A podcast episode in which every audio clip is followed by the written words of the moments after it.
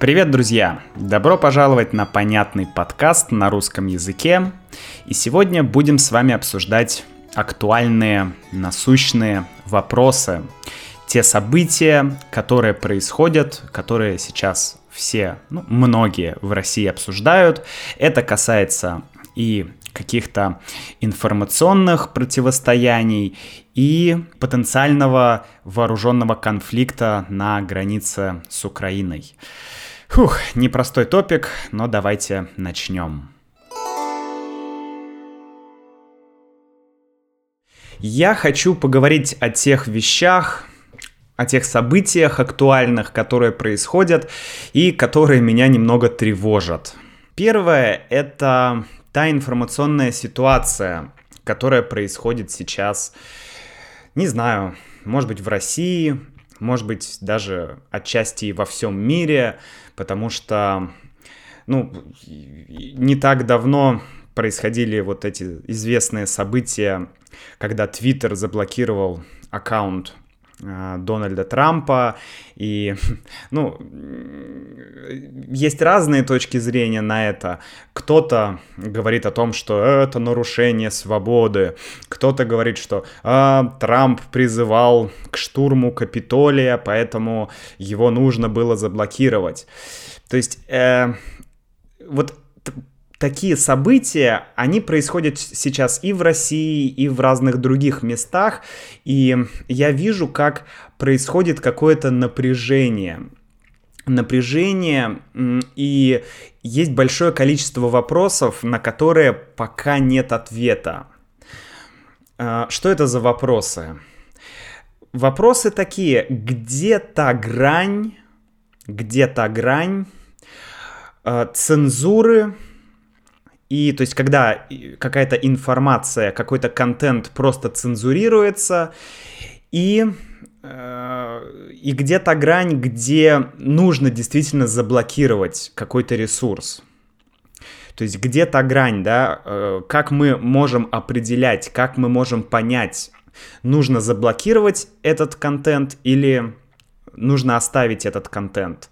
Это э, блокировка какого-то опасного контента или это нарушение свободы слова. Да, свободы слова, то есть что люди должны, у людей должно быть право выражать спокойно свои мысли. Да, как найти этот, не знаю, компромисс, что ли? Как понять, что нужно делать? Потому что сейчас в России очень часто возникают всякие сообщения, Например, э, буквально несколько дней назад Федеральная антимонопольная служба России, это служба, которая борется с монополиями, которая как бы э, помогает конкурентной среде, чтобы была, чтобы была конкуренция, она возбудила дело в отношении Google, компании Google. Да? А ФАС обвинила Google в том, что Google нарушает закон о защите конкуренции, потому что Google, а, а вернее YouTube, YouTube, да, ну или YouTube, ну, а чаще мы говорим YouTube, потому что YouTube блокирует разные видео, видео, которые, которые YouTube не нравятся, да, и, и вот здесь опять встает этот вопрос, да, то есть э, с, с одной стороны свобода слова, а с другой стороны какая-то э, пропаганда, такая, ну, пропаганда в негативном смысле, или какие-то фейки. Да, ну, я согласен, что какие-то откровенные фейки, какую-то дезинформацию, ну, наверное, нужно блокировать, правда? Но как понять, это, это фейк или это правда. Это не всегда очевидно, мы не всегда можем понять это. Э, более того, осенью у нас группа депутатов Государственной Думы предложила законопроект. То есть это только проект, это еще не закон. Э, и этот проект говорит о том, что законопроект говорит о том, что нужно иметь возможность блокировать социальную сеть или какой-то сайт, если этот сайт будет удалять общественно значимую информацию. То есть не просто блокировать сайт, если на нем есть какая-то плохая информация, а блокировать сайт, если этот сайт удаляет хорошую информацию, да, ну, по мнению, скажем, а, по мнению российских властей. То есть, грубо говоря, если какое-то министерство а, делает какой-то пропагандистский ролик, ну, в хорошем смысле пропагандистский, да, то есть э, какой-то. И если, например, YouTube блокирует этот ролик, этот, это, блокирует это видео, то Россия должна иметь возможность заблокировать там YouTube или другой сайт, который блокирует полезную для России информацию, так скажем, да.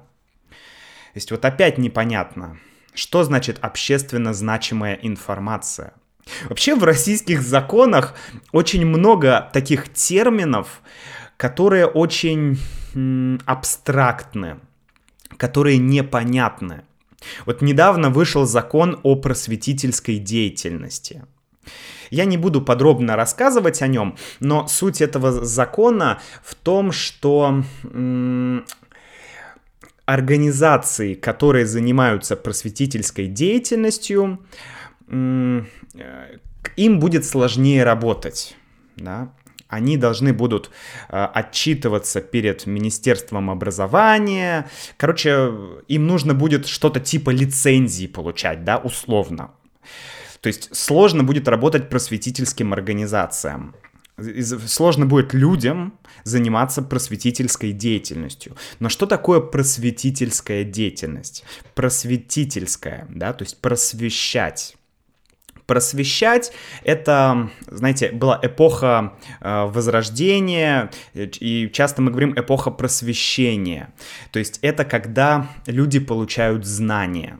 То есть просвещение — это что-то типа образования — но образование это более такой формальный термин, а просвещение это когда ты получаешь какую-то информацию.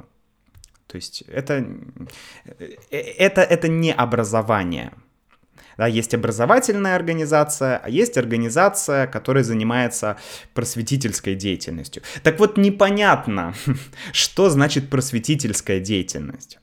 Теоретически любой ютубер который говорит о чем-то с помощью Ютуба, да, который э, рассказывает какую-то информацию, э, он занимается просветительской деятельностью или не занимается. Вот это непонятно. И, к сожалению, в российских законах часто очень много таких терминов, которые непонятны. Поэтому вот что это значит? Да, общественно значимая информация. И вообще очень много в, в, в, за последнее время было разных блокировок, удалений и так далее. А, например, российские власти часто жалуются, что э, удаляются разные аккаунты государственных каналов, которые работают на YouTube. Например, канал Крым 24. Да, или, например, э, РИА Новости, потому что в сентябре 2020 года Твиттер удалил из, поиск... из поиска аккаунт РИА Новости. А еще раньше он удалил Russia Today и Спутник. Потом э, YouTube блокировал разные, ну, типа патриотические каналы, да, которые ну, российские, да, ну, типа патриотические каналы, да. Вообще слово патриотизм в России, оно сейчас очень сильно, не знаю, искажено. Потому что, ну, по сути, патриотизм хорошее слово, да, здесь нет ничего плохого. Но часто очень это слово в, последние годы, даже в последние десятилетия, используется как синоним к лояльности к власти. То есть патриотизм — это, по сути, любовь к своей стране, любовь к, к людям, которые вокруг тебя. Да? А сейчас патриотизм — это равно любовь к власти.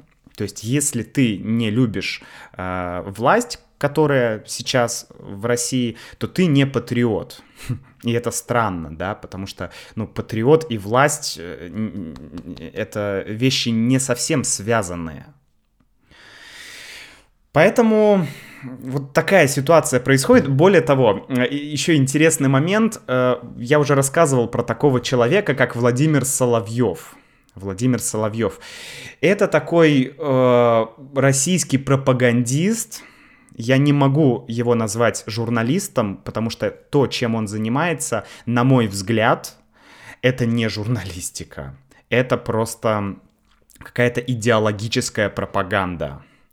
Очень, очень...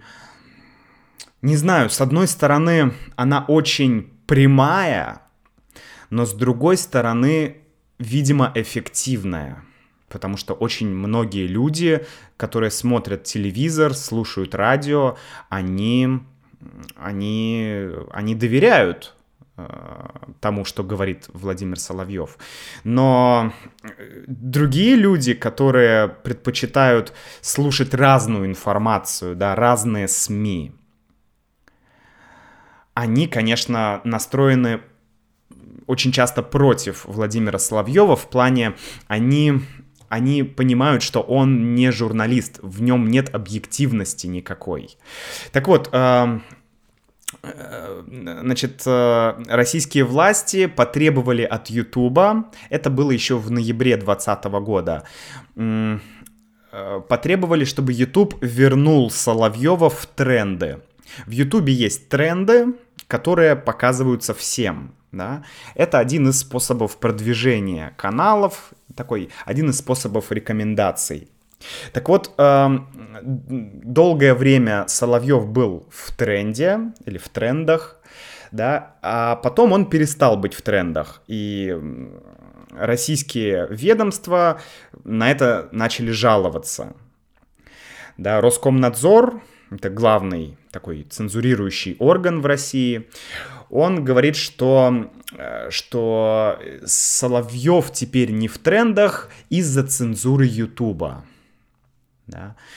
А, интересно, что в это же время, то есть осенью 2020 года, появился еще один канал, анонимный канал, который называется Соловьев Off, да, OFF.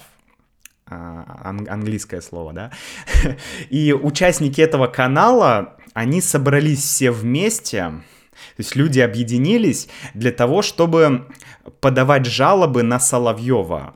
Да? На Ютубе есть возможность эм, пожаловаться на видео да. Например, если видео плохое, ну, не знаю, если видео содержит сцены насилия или какой-то запрещенный контент, там, связанный, не знаю, с наркотиками, там, с оружием, с какими-то убийствами, то можно пожаловаться на это видео, и YouTube его либо удалит, либо не будет рекомендовать другим людям. Так вот, э, в то время на канале было около 13 тысяч подписчиков, и был чат, чат, не знаю, может быть в Телеграме, может быть еще где-то. И эти люди, они объединялись и, по сути, а, специально дизлайкали видео Соловьева и специально жаловались на эти видео, чтобы, ну, чтобы не давать этим видео быть в тренде. Вот, они, их цель это полная блокировка канала Соловьева. Потому что ну, мы все сейчас понимаем, что основную информацию большинство людей, особенно молодых людей, получает из интернета. Телевидение не так эффективно да, для работы с молодыми людьми. Молодые люди сидят в интернете, они смотрят YouTube, не телевизор. Поэтому идет такая борьба за влияние. Да? А, борьба за влияние разных идеологических каналов. Есть какие-то государственные, ну не государственные, а так скажем, пропагандистские э, каналы в интернете, на ютубе, и есть каналы людей, которые наоборот говорят, что все по-другому. То есть происходит, по сути, такая борьба.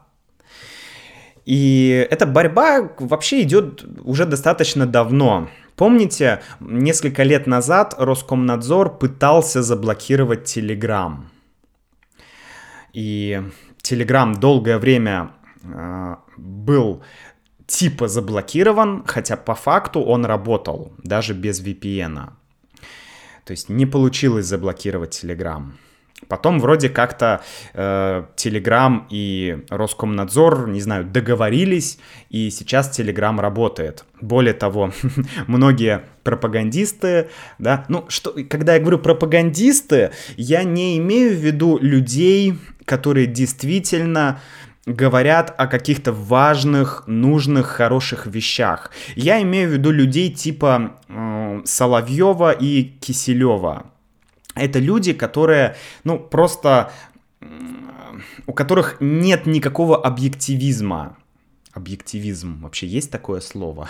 не знаю. Но, короче, они не объективны. Они субъективны. Они говорят только то, что нужно говорить. И, ну, это, конечно, они игнорируют любые, любую другую информацию, да. Так вот, Telegram заблокировать не получилось. И сейчас очень часто идут разговоры о блокировке Ютуба. Но есть проблема, потому что ну, я слышал такую, о такой статистике, что треть трафика Рунета — это YouTube. То есть одна третья или 33 процента а, всего трафика в России приходится на YouTube. То есть YouTube имеет огромную популярность в России. И это логично, да, это понятно. Поэтому если Роскомнадзор решит, решит заблокировать YouTube, то это будет, э, ну, какое-то, не знаю, это будет я не знаю, какое слово здесь подобрать, потому что огромное количество людей будет возмущаться. Вот, будет возмущение, будет огромное возмущение большого количества людей. Потому что, ну, блин, ну как? На Ютубе многие же, да большинство людей смотрят на Ютубе не политические вещи, а какие-то другие, да, развлекательные, образовательные и так далее. И, конечно, это будет большой удар удар по рейтингу э, российских властей, да. Поэтому иногда мне кажется, что Россия хочет сделать так, как сделал Китай, да, то есть эм, оградить себя, оградить людей от вот этого влияния Запада. Как у нас сейчас очень популярно говорить, влияние Запада, вот этих всех западных идей, вот эта вся демократия, либерализм, еще что-то вот. Хотят построить стену. Или Берлинскую стену, или стену, как в «Игре престолов» против одичалых. Короче, создается такое впечатление, что Россия хочет э, максимально оградиться от какого-то внешнего информационного воздействия. Но проблема в том, что, что это сделать очень-очень трудно. Я не представляю, как это можно сделать, потому что российский интернет он интегрирован с а, большим интернетом, с всемирным интернетом, да. То есть все в России используют и Facebook, и там Twitter, и YouTube, и так далее, и люди, ну, будут люди будут не согласны, если кто-то скажет им, все, вы больше не можете использовать YouTube, вы больше не можете использовать Twitter, Facebook, Instagram и так далее. Ну, конечно, это вызовет массу недовольства, массу возмущения. Поэтому это понятно. Китай изначально, да, с самого начала делал свой интернет как бы отдельным, независимым. Там все было по-другому. Люди там не привыкли смотреть YouTube. Многие там не знают, что такое YouTube. Да я думаю, что большинство людей. У них есть свои сервисы. Это другой вопрос. Там, хорошо это или плохо, но это так, как это устроено в Китае. И надо просто это принять. И, ну, если так оно есть, то окей. Но в России по-другому. Нельзя просто взять и отключить YouTube, отключить людей от социальных сетей. Поэтому, не знаю, очень сейчас большая конфронтация, и, блин, мне честно страшно, что конфронтация как бы Запада и России, она все усиливается и усиливается. И такое ощущение, что, что никто ничего не делает, чтобы эту конфронтацию уменьшить. Я не понимаю. То есть это часть политики России сейчас. Вот у меня такое ощущение, что это часть политической идеологии. Э, строить свою идеологию на конфронтации с Западом, да, с Европейским Союзом и с Америкой. Но люди-то не дураки. Э, ну, во-первых, люди общаются в интернете, а, последние 20 лет люди в России довольно активно путешествуют и по Европе, и в другие страны. Люди общаются, люди понимают, что между людьми нет как, как, какой-то конфронтации. Конфронтация идет на уровне политики, и это, честно говоря, страшно, потому что, ну, не знаю, все большие какие-то войны и какие-то глобальные конфликты начинались вот с такой постепенной конфронтации, да, с каких-то объединений, с того, что мир делился на э, одну часть и на другую часть, и это эти две части были в, кон, в, кон, в конфронтации. То есть, блин, не знаю, мне стрёмно, честно, честно вам скажу. Второй момент, о котором я бы хотел поговорить, это то, что происходит внутри уже политической жизни России. Да? Это то, что сейчас происходит с оппозицией. Под, под, под оппозицией я, конечно, подразумеваю Алексея Навального, его э, фонд по борьбе с коррупцией и другие организации, да, которые вот сейчас вместе. По сути, сейчас... Э, ну, это, это единственная позиция, которая, ну, реальная позиция, которая есть. Я не знаю, насколько эта оппозиция... То есть, как я уже говорил раньше, я не очень понимаю, чего хочет Навальный и, ФБК, и многие люди не понимают. У него нет каких-то четких, какого-то четкого плана, что делать. Пока для меня это выглядит как, как, э, как то, что Навальный просто хочет сломать систему, в России, да, политическую, там, экономическую и все прочее, и типа начинать новую систему очень много популизма, очень много популизма, но я не вижу какого-то реального плана действий, да, то есть есть громкие лозунги, а, рынок, да, рыночная система, свободная торговля, там реформа а, там полиции, реформа судебной системы, еще что-то, еще что-то, но конкретики мало, конкретики реально мало. И непонятно, какие действительно, что будет, вот если представить, что Навальный э, станет президентом, ну, я не могу понять, что он будет делать. Для меня это непонятно, для меня это не очевидно, да. Поэтому, не знаю, друзья, мне очень сложно говорить о том, э, что реально будет, если, что было бы, вернее, что было бы, если бы если бы Навальный стал там, президентом или кем-то. Но ладно, мы сейчас не об этом. В любом случае, Навальный это представитель оппозиции, и вот ну, последний год он показывает, как, как борьба накаляется да, накаляется, то есть нагревается, то есть становится все горячее и горячее то есть нарастает конфронтация, опять же, да, конфликт нарастает между оппозицией и государственными структурами. Потому что Навальный активно выпускает видео, активно а, ну, организует митинги, и э, правительство пытается бороться с ним, то есть, ну, идет прям реально борьба. Прям, ну, действительно борьба.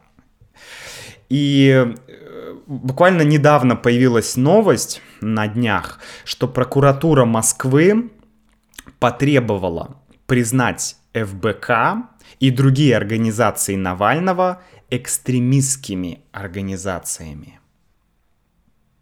Что это значит? Если действительно, а, ну то есть будет суд, очевидно, что да, прокуратура Москвы, она, ну я не знаю, как там будет это все организовано, но короче будет суд, и если фонды и организации Навального признают экстремистскими, то по сути это конец Э, всем организациям, всем штабам, короче, Навального. Это будет конец. Экстремистская организация — это организация, которая это радикальная организация. Да, это могут быть какие-то террористические организации или еще что-то. То есть, э, по сути, это организация, деятельность которой запрещена. То есть никто не сможет э, финансировать эту организацию, да, сейчас э, ФБК живет за счет пожертвований, за счет донатов. Никто не сможет поддержать эту организацию, потому что это будет запрещено. Если ты поддерживаешь экстремистскую организацию, то тебя посадят в тюрьму, да. Поэтому признание ФБК экстремистской организацией означает, что она не сможет существовать в России. Все.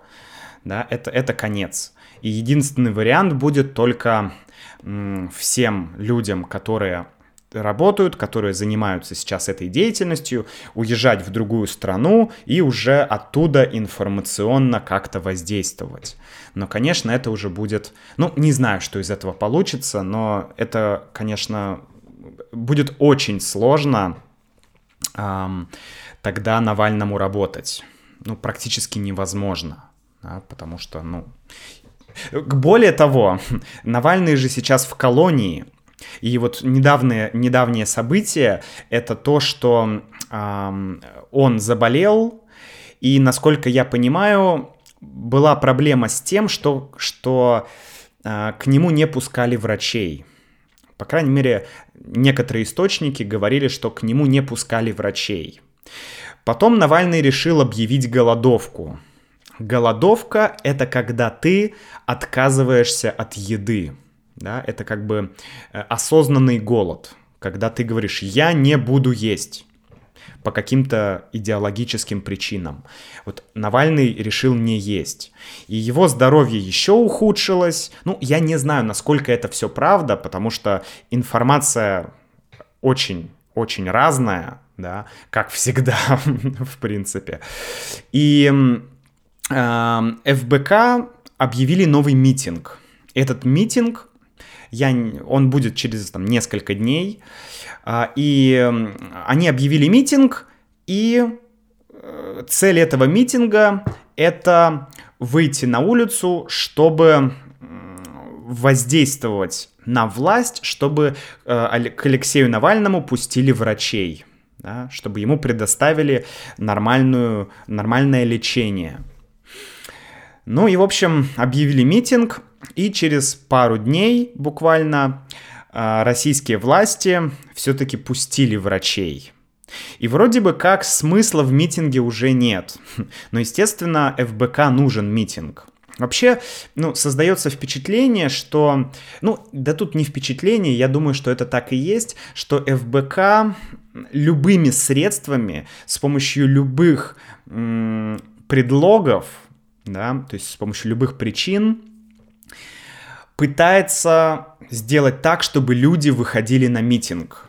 То есть неважно, это будет проблема со здоровьем Навального, это будет там еще что-то, еще что-то, неважно. Главное, чтобы люди выходили. И, ну, видно, что это главная м- главная стратегия да, ФБК, чтобы больше и большее количество людей было как бы против власти.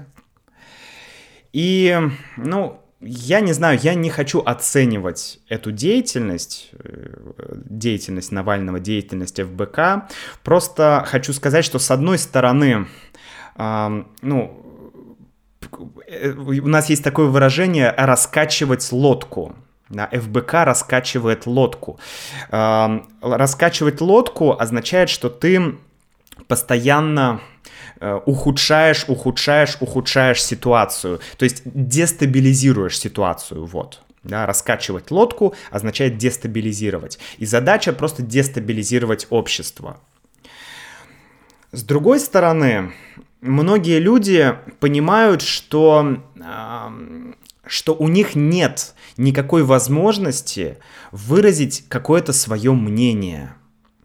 Потому что, ну, сейчас фактически есть мнение государства, и ты не можешь ничего сделать. Нет никаких инструментов, как люди могут повлиять на то, что происходит. То есть нет выборов. Ты не можешь выбрать кандидата, который тебе нравится. И ты не можешь выйти на улицу и с помощью мирного какого-то митинга сказать, что ты не согласен. То есть, ну, ты фактически ты не можешь сделать ничего. И вот и поэтому многие люди поддерживают ФБК и Навального, потому что, ну, это единственная сейчас структура, которая хоть как-то пытается что-то изменить. В общем, не знаю, скоро будет митинг, и сейчас и в Питере, и в Москве полиция уже готовится к этому митингу. Я постоянно слышу всякие сообщения, что, а, ну, от властей, что если вы выйдете на митинг, то а, то ну, у вас будут проблемы, да, вы можете попасть в тюрьму, то есть есть уголовная ответственность за посещение митинга. В общем, все это тоже достаточно, достаточно неприятно, все, что происходит. Ну и еще одна неприятная новость, да, это про эскалацию конфликта на Донбассе. Да, какое-то время с прошлой, получается, с прошлого лета э, ситуация на Донбассе была, ну, относительно спокойной, да, так скажем. То есть не было каких-то активных военных действий. Но буквально вот недавно э, появились сообщения от э, главнокомандующего вооруженными силами Украины Руслана Хамчака. Э, он заявил, что Россия наращивает войска, что Россия проводит военные учения рядом с, ну, на территории России, но рядом с э, Донбассом и в Крыму. То есть и непонятно, что это. Да, и наше э, Министерство обороны действительно подтвердило это, что, э, что начинаются какие-то учения. Это было еще в середине марта. Начинаются учения рядом с границами, э, рядом с украинскими границами. Насколько я знаю, украинских военных поддерживают военные из блока НАТО. Поэтому я слышал про заявление генерала Тода Уолтерса, это глава европейского командования США, который, э, который, насколько я понимаю, тоже готовится к тому, что может быть какой-то вооруженный конфликт, да, может быть какой-то кризис. И это страшно, честно, вот это прям страшно. Потому что, как всегда, здесь есть два мнения. Кто-то говорит, что война неизбежна, кто-то говорит, что войны не будет. А, то есть, что Россия, э, ну, сейчас какая ситуация, да, Донбасс и Луганск, это две, э, две территории, Эм, сепарати с сепаратистами. Сепаратисты хотят отделиться от Украины, а Россия их поддерживает. Да, вот такая происходит ситуация. И кто-то говорит, что Россия просто помогает Донецку и Луганску, потому что, ну, потому что вот Россия такая добрая. Кто-то говорит, что Россия, наоборот, поддерживает конфликт, то есть она поддерживает сепаратистов против Украины и, и информационно, и в военном плане, и в экономическом плане. В общем, не знаю, друзья, здесь очень сложная ситуация. Я думаю, что об этом лучше поговорить в каком-то отдельном подкасте и, возможно, с каким-то экспертом или специалистом, потому что, ну, это кажется, что если я нахожусь в России, то очень просто понять, что здесь происходит. На самом деле понять, что происходит на Донбассе, можно только если ты поедешь туда и начнешь там сам общаться, разговаривать, ну или просто если ты будешь анализировать массу источников, да, то есть, ну, там действительно очень сложный конфликт, но э, вот мое личное такое субъективное мнение, это то, что ну, нельзя вообще допускать никакой войны. И я, честно говоря, вообще не понимаю, почему Россия поддерживает э, Донецк и Луганск. То есть, ну, это, это реально была территория Украины. Если эти э, если Донецк и Луганск захотели отделиться или еще что-то, то, ну, блин, России нужно оставить это в покое, не нужно вмешиваться в этот конфликт. Я не знаю, я очень не люблю все эти геополитические игры, вот эти сферы влияния и так далее. Потому что, ну, блин, посмотрите, как сейчас люди живут в Луганске и в Донецке на этих территориях. Там же просто, э, это же, ну, это же просто эко- экономическая катастрофа. Э, большое количество людей там умирает ну, зачем? То есть, что? Что это? Что происходит? И вот, да, сейчас часть людей говорит, часть экспертов, что война точно будет, другие говорят, что войны точно не будет. Я очень надеюсь, что ее не будет, но те, кто говорят, что война будет, ну или какой-то вооруженный конфликт будет, они говорят, что после этого в России начнется сильный такой экономический кризис. Да? И, в принципе, рейтинг и президента, и власти, он упадет. Потому что, ну, в России, я не знаю, мне сложно представить, чтобы кто-то хотел войны. Нет, конечно, такие люди есть, наверное, да, люди есть разные, есть разные мнения, но из моих друзей, из моих знакомых мне сложно представить, чтобы кто-то сказал, да, нужно воевать на Донбассе. Что за бред? Да, война это всегда ужасно. Короче, не хотел я заканчивать этот подкаст на такой негативной ноте, но, честно говоря, все эти события меня немножко тревожат да, и да не немножко, а сильно тревожат. Поэтому часто очень тяжело читать новости, ты начинаешь читать, и ты видишь все это, что происходит, и ты не понимаешь, что в этой ситуации делать, и как ты можешь на это все повлиять, да.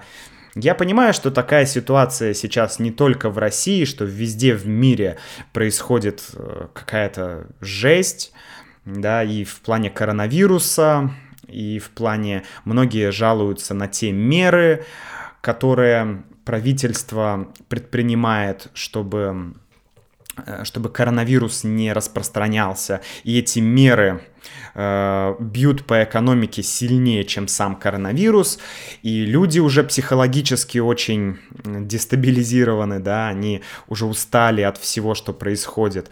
Короче, не знаю, все эти волнения меня не радуют. Поэтому мне кажется, тут главное, главное помнить об одном и всегда держать в голове, что, что конфликты не нужны. Любым, все должно решаться любым дипломатическим способом, но не войной, потому что война, в войне нет победивших. Это мое строгое убеждение, что в войне нет победивших, нет проигравших. Война — это трагедия для всех. На этом я заканчиваю этот сегодняшний подкаст, друзья. Надеюсь, что в следующем подкасте мы поговорим про что-то позитивное. вот, но, в общем, до встречи. Пишите ваши комментарии, я их всегда с радостью читаю. Пока-пока.